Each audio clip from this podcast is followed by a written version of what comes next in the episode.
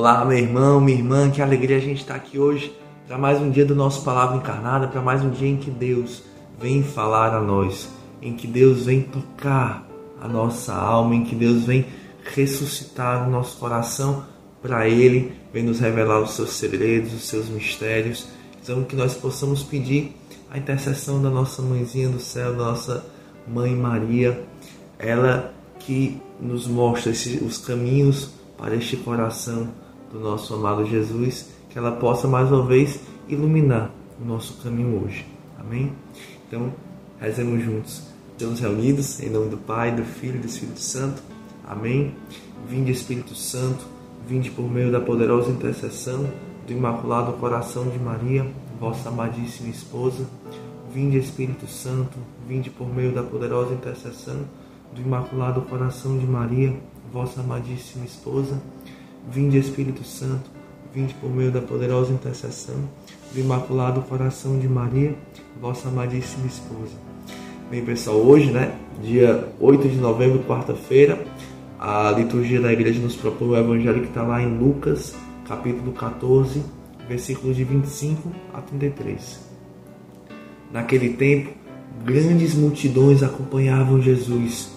Voltando-se, ele lhes disse: Se alguém vem a mim, mas não se desapega de seu pai e sua mãe, sua mulher e seus filhos, seus irmãos e suas irmãs, e até da sua própria vida, não pode ser meu discípulo. Quem não carrega a sua cruz e não caminha atrás de mim, não pode ser meu discípulo. Com efeito, qual de vós, querendo construir uma torre, não se senta primeiro e calcula os gastos para ver se tem o suficiente para terminar? Caso contrário, ele vai lançar o alicerce e não será capaz de acabar. E todos os que virem isso começarão a caçoar, dizendo: Este homem começou a construir e não foi capaz de acabar. Ou ainda, qual rei que, ao sair para guerrear com outro, não se senta primeiro e examina bem se com dez mil homens poderá enfrentar o outro que marcha contra ele com vinte mil? Se ele vê que não pode, enquanto o outro rei ainda está longe, envia mensageiros para negociar as condições de paz. Do mesmo modo, portanto, qualquer um de vós, se não renunciar a tudo que tem, não pode ser meu discípulo. Meus irmãos, minhas irmãs, estas são para nós palavras da nossa salvação. Glória a vós, Senhor. Bem, pessoal, aqui é é muito forte, né? Esse evangelho assim, Jesus ele, é, ele é muito muito direto, mas ao mesmo tempo ele ele é que ele quebra um pouco a nossa lógica, porque ele é como se ele valorizasse mais, é como não, ele, é como ele deixa claro que ele valoriza mais aqueles que chegam para a missão sem nada. Aqueles que chegam pobres, que chegam sem nada a perder e sem nada a oferecer. E é engraçado porque ele usa a, a, as imagens que ele usa, as comparações que ele usa, é justamente o contrário é de pessoas que calculam os gastos, né, digamos assim, para construir uma torre. Será que você tem o suficiente para construir aquela torre? Senão você vai começar a construir, vai começar a edificar e não vai ter condições de terminar. Será que você tem soldados suficientes para guerrear? Porque senão você vai entrar numa batalha que você não pode vencer. Mas aí ele vem deixar claro que a lógica do evangelho é exatamente essa, mas ao contrário, porque a, a força que nos leva para frente, a força que nos sustenta na caminhada e que nos faz perseverar até o fim, não é nossa. Não são as nossas forças, não são os nossos méritos, não são as nossas habilidades, não é nem mesmo o nosso empenho, sabe assim, a nossa perseverança, mas é a graça de Deus sobre nós, que quanto mais esvaziados nós estivermos, mais esta graça irá conseguir agir, mais esta graça irá conseguir tomar conta de todo o nosso corpo e transbordar. Transbordar na missão, transbordar na evangelização, transbordar na salvação nossa e dos nossos irmãos.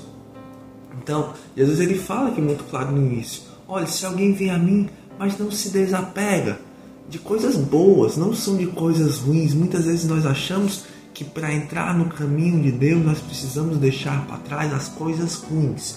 Isso é óbvio, isso é claro.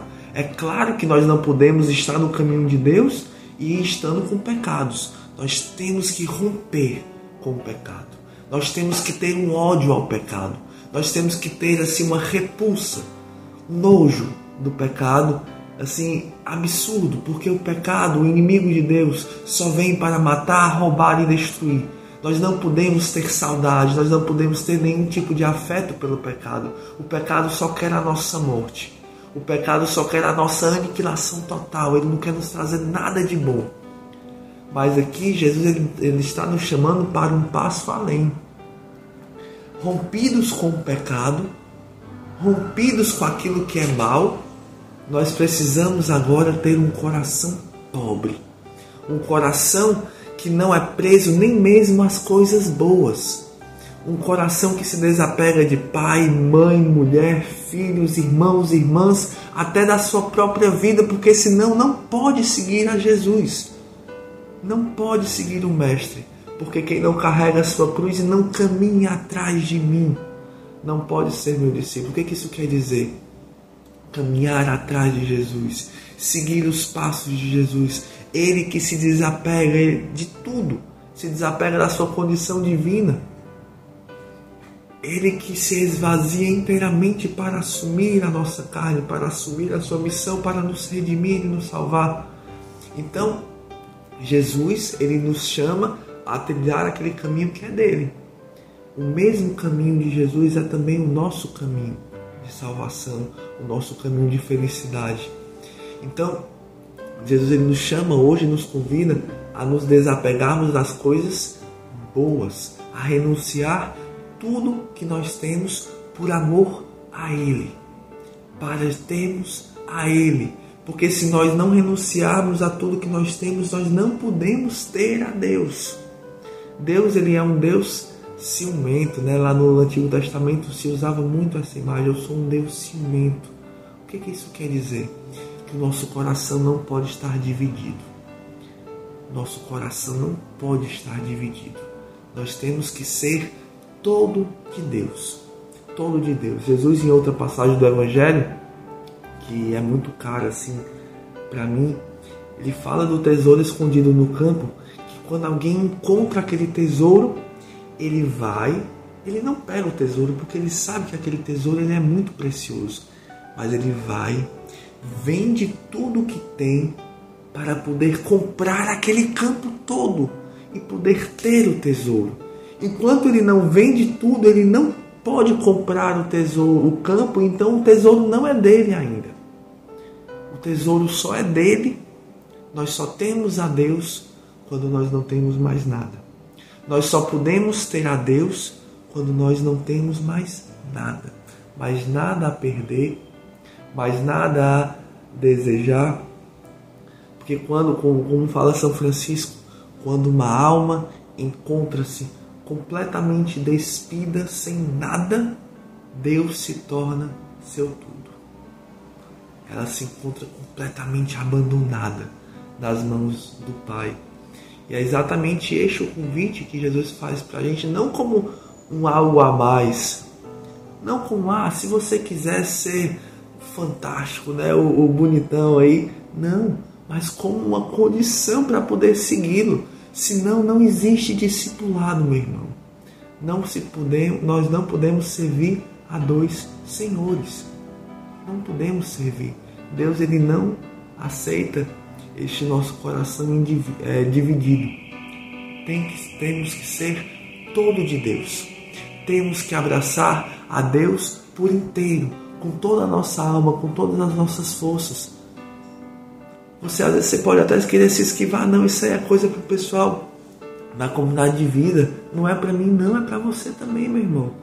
Ah, não, isso é para o pessoal que já é consagrado. Não é para mim, é para você também, meu irmão. Este é o caminho de discipulado de Jesus. Sem abrir mão de tudo, você vai parar pelo caminho.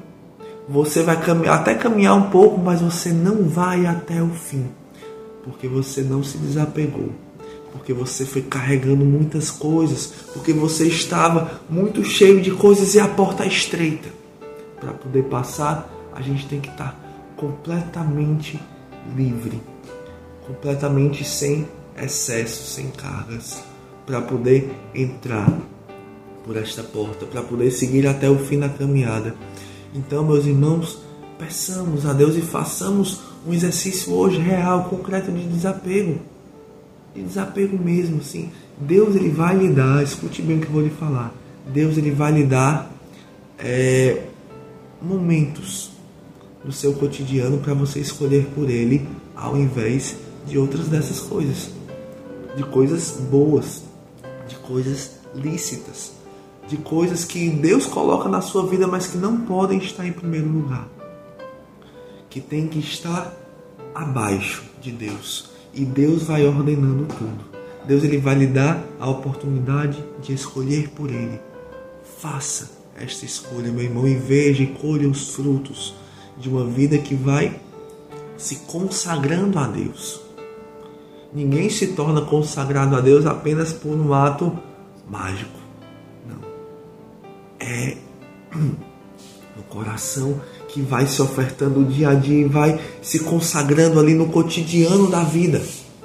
Nas pequenas ações, nas pequenas renúncias, nas pequenas ofertas, nos pequenos sacrifícios diários, Deus vai fazendo a sua obra de amor na nossa vida. Então, que nós possamos nos ofertar inteiramente e colher os frutos.